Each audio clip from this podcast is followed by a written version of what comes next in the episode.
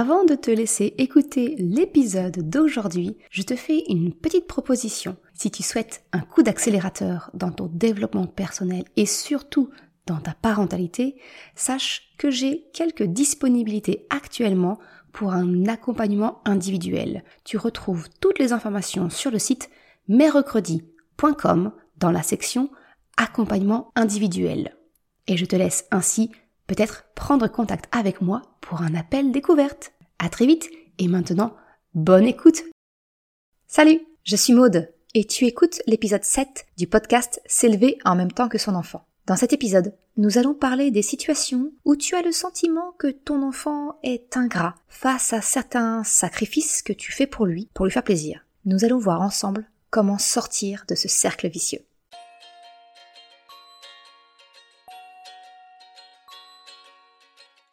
Salut et bienvenue sur le podcast S'élever en même temps que son enfant. Je suis Maude, coach certifié chez Mercredi, mais surtout maman de trois enfants. Sur ce podcast, je t'aide à conjuguer la bienveillance avec la réalité de ton quotidien de maman. Utiliser ton choix d'une parentalité bienveillante comme un accélérateur de ton propre développement personnel.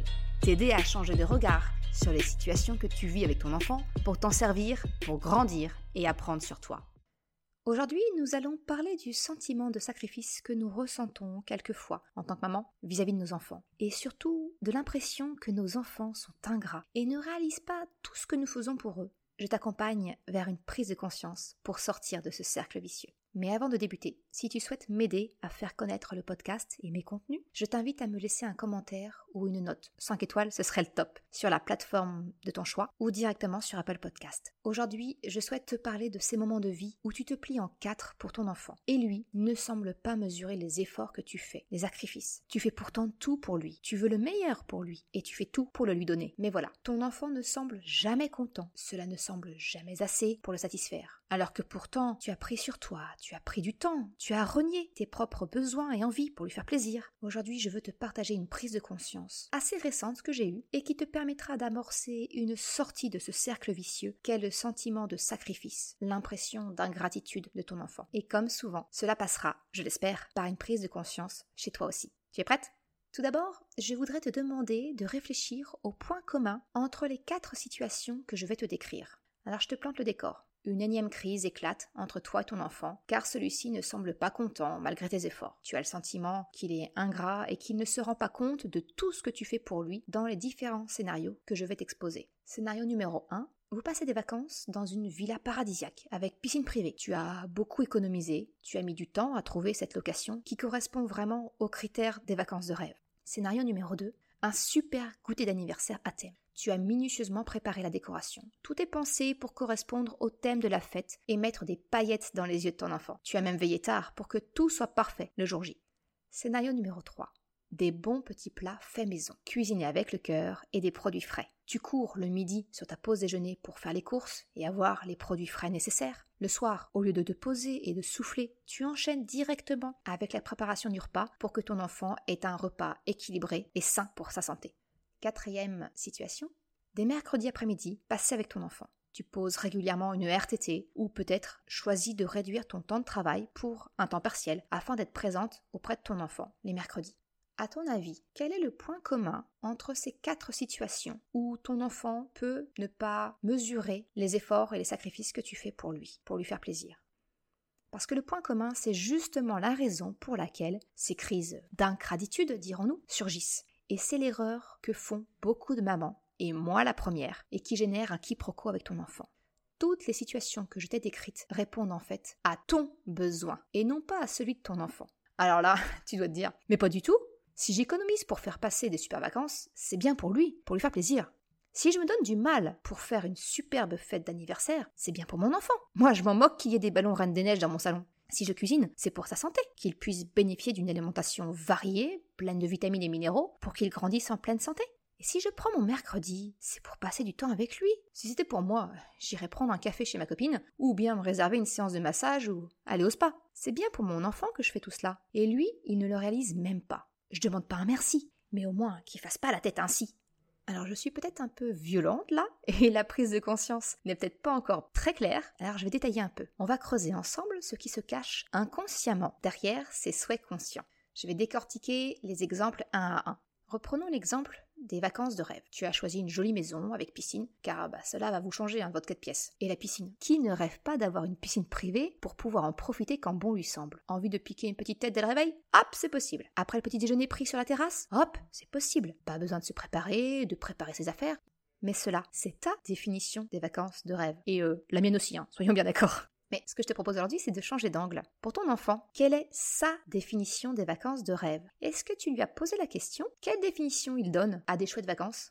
Alors, si je prends cet exemple, c'est parce que c'est justement un piège dans lequel je suis tout récemment tombée. Je suis en train de programmer mes vacances de cet été. Et pourtant, hein, cette prise de conscience, euh, aussi récente soit-elle, elle date quand même d'un an ou deux. Mais c'est un ancrage tellement profond en fait qu'il se déconstruit avec le temps et en restant ouverte aux remises en question.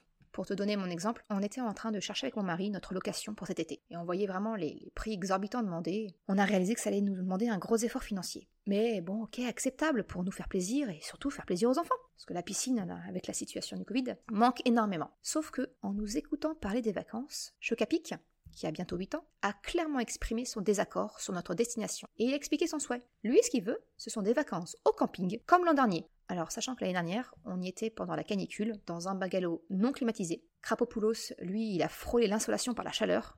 Franchement, nous, on en garde vraiment un mauvais souvenir. Mais son souvenir à lui, il était tout autre. Lui, ce qu'il voyait, c'est la liberté de pouvoir se déplacer, de rencontrer d'autres enfants, des aires de jeu à disposition, une piscine accessible à pied. Voilà ce que c'est sa définition de chouette vacances. La liberté de mouvement, des jeux extérieurs et la possibilité de se faire des copains.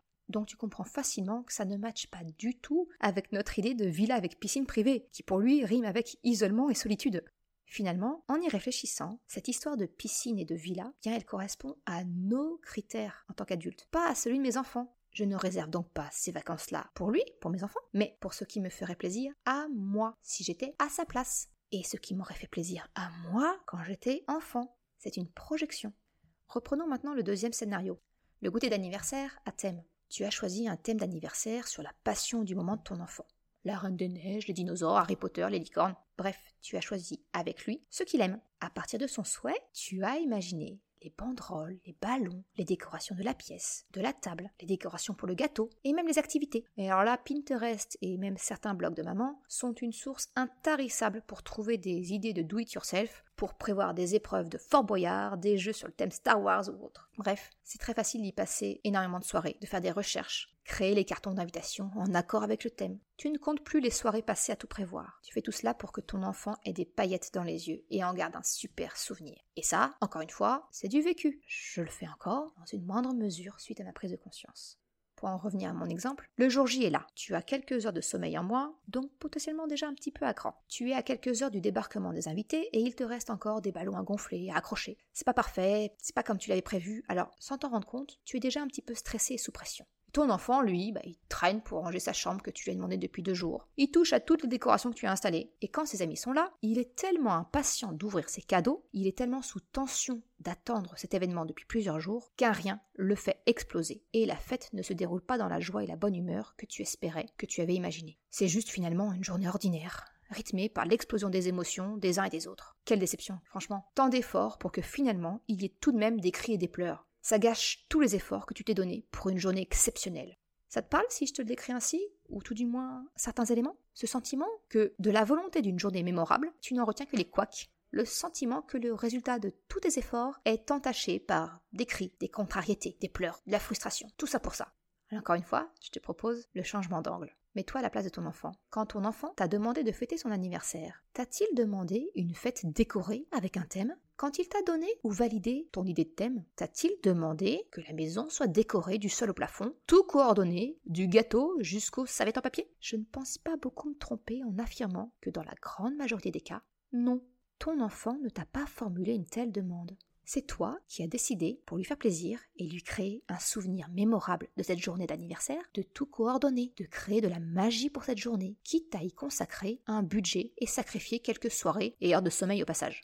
Si tu remontes un peu le pourquoi tu as fait cela, il y a de grandes chances que tu arrives à la conclusion que tu aurais aimé connaître cela enfant. Ou peut-être as-tu eu la chance de le connaître et que tu souhaites le faire vivre à ton enfant. Mais je suppose très fortement que le moteur principal de ta motivation ici et la satisfaction de ton enfant intérieur. les paillettes que tu auras toi dans les yeux en voyant l'harmonie de ta décoration, la satisfaction d'avoir créé un monde parallèle dans son salon digne d'un magazine de décoration ou des créations de tes blogueuses préférées. Peut-être, comme moi, es-tu manuelle, fervente des activités créatives, qui prend du plaisir à créer des décorations, des banderoles, des invitations, etc. Finalement, l'anniversaire de ton enfant, c'est une excellente occasion, pour ne pas dire excuse, afin d'exprimer ton besoin de créer. Alors, tu te donnes à fond et tu te laisses happer par l'ampleur et le travail que cela demande. Alors que ton enfant, lui, il ne t'a rien demandé de tel. Lui, il voulait juste une après-midi pour inviter des amis, manger un gâteau, souffler des bougies. Et accessoirement ouvrir ses cadeaux, hein. on est bien d'accord. Mais toutes les décorations autour, c'est du superflu pour lui. Il n'a rien demandé de tel. Encore moins que tu y consacres énormément de temps et d'énergie. Le troisième scénario, ce sont les petits plats cuisinés maison. Tu es soucieuse de la santé et du développement de ton enfant, et tu sais que cela passe par son assiette. Alors tu prends un cœur à lui cuisiner de bons petits plats maison, autant que possible. Alors que franchement pour toi, hein, tu n'es peut-être pas aussi regardante sur la qualité de ce que tu manges. Cela te demande du temps entre les courses pour avoir les ingrédients frais et plein de vitamines, du temps pour les préparer et les cuisiner, alors que tu rentres de ta journée déjà bien lessivée. Tu ne prends pas le temps de te poser et tu t'attelles à la préparation du repas aussitôt rentré à la maison, ce qui est d'ailleurs compliqué car ton enfant te sollicite beaucoup et a besoin d'attention. Mais pour son bien et pour sa santé, tu te colles au fourneau. Et quand vient le moment de passer à table, ton enfant regarde le contenu de son assiette d'un œil suspicieux, très vite remplacé par une grimace de dégoût. Berk, j'aime pas ça Je voulais des pâtes ce soir et il ne daigne même pas goûter une bouchée pour confirmer qu'il n'aime pas. Tout ce temps passé à faire des courses, courir entre le travail et la maison, la préparation du repas, sans prendre de pause, pour que d'un coup d'œil, nos efforts soient récompensés d'une grimace et d'une sentence irrévocable J'aime pas. Alors je te propose de changer de regard. Peut-être commences-tu à voir mon fil rouge. As-tu demandé à ton enfant ce qu'il voulait manger? Est-ce qu'il t'a expressément demandé que tu passes autant de temps et d'énergie pour préparer le repas? Alors là, tu vas me répondre, mais si je lui demande et je l'écoute, on mange alternativement du riz, des pâtes ou des pommes de terre. Franchement, rien d'équilibré. Et tu as raison, pour la grande majorité des cas, on est bien d'accord. Alors je dis majorité, hein, parce que si je prends mon cas, sur mes trois enfants, seul Choupinette aura cette réponse. Mes fils, eux, sont heureux quand ils peuvent grignoter en les repas une carotte crue ou du concombre. Franchement, ils tiennent pas de moi pour ça.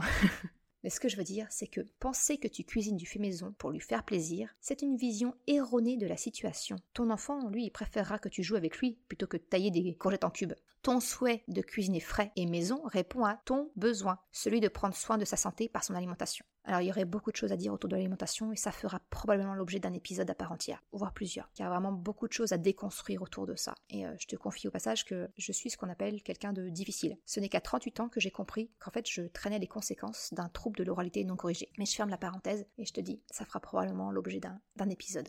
Mais pour faire court aujourd'hui, je souhaite que tu prennes conscience que ce besoin de manger varié, équilibré, frais, maison, eh bien il vient de toi, pas de ton enfant. Il n'a rien demandé de tel. Ma suggestion alors, ce serait de l'impliquer. Alors, en y allant progressivement hein, dans l'introduction des fruits et légumes si c'est vraiment pas une habitude qui est ancrée pour lui, et en lui expliquant que dans un repas, il faut au moins un fruit et légumes frais. On va pas partir sur les cinq parce que voilà, si, si tu pars directement sur quelque chose de, de, trop, de trop changeant par rapport à ses habitudes, c'est vous l'échec. Hein. Si demain tu prépares une salade verte directe euh, et que ton enfant c'est pas son truc, là ça va être compliqué. Une habitude, ça se prend vraiment progressivement.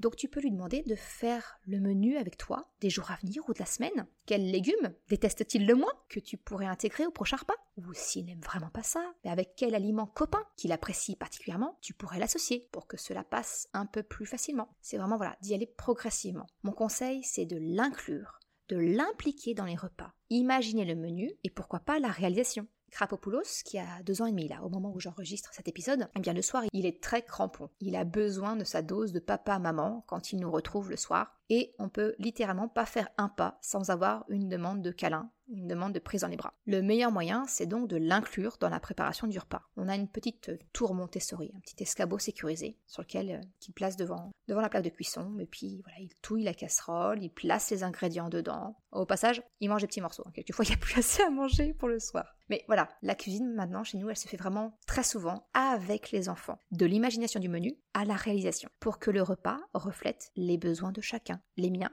mais également ceux de mes enfants. Toujours cette histoire de compromis, hein, tu vois. Et j'en viens au détail du quatrième scénario, sur les mercredis que tu passes avec ton enfant peut-être. Tu comptes et recomptes peut-être tes jours de congé, tes heures supplémentaires ou tes RTT, si tu as la chance d'en avoir, afin de les dispatcher le plus équitablement possible dans l'année pour pouvoir passer du temps en famille, du temps avec ton enfant. Et si tu peux, voilà, essayer de caser un mercredi par-ci, un mercredi par-là, pour avoir un moment avec ton enfant, casser son rythme infernal d'école-garderie. Peut-être as-tu même fait le choix de travailler à temps partiel pour avoir plus de temps libre avec ton enfant, ou carrément comme moi, fait le choix de quitter le salariat et de devenir entrepreneur pour espérer viser un équilibre pro-perso qui soit en faveur de ton enfant et de la famille. Ton idée, c'est vraiment de te rendre disponible pour lui. Tu jongles avec ton agenda pour trouver régulièrement des créneaux ou finir plus tôt pour récupérer ton enfant à l'heure des parents de temps en temps. Et tu ne prends jamais ou rarement ces moments ou ces demi-journées rien que pour toi, car tu culpabilises en te disant que c'est un moment où tu pourrais être avec lui Sauf que lorsque tu passes ce moment avec lui, eh bien les activités que tu proposes ne l'intéressent pas, ton enfant râle, il n'est pas motivé pour aller se promener, et finalement, bah, ce moment que tu voulais, que tu imaginais, passer avec lui comme dans une bulle, un moment en famille, bah, c'est finalement rien d'autre qu'une journée ordinaire où s'enchaînent les disputes,